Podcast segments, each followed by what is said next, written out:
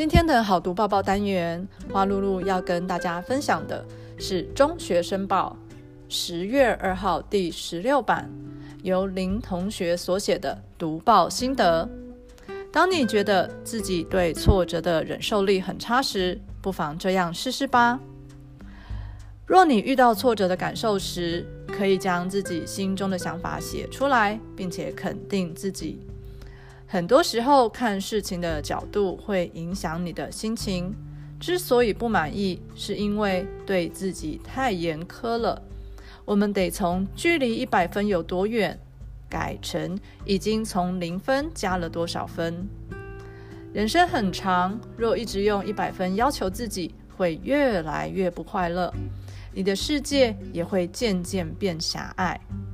我们应该肯定自己的努力，使挫折转化成为成长的养分，不要在成败中定义自我。段考刚结束，不管成绩如何，希望同学能够肯定自己的努力，让挫折成为养分，也不要让分数定义你自己的价值哦。当然，读书之外，也不要忘了。没事，多读报，读报能知天下事，能与世界接轨哦。好读宝宝，我们下周见。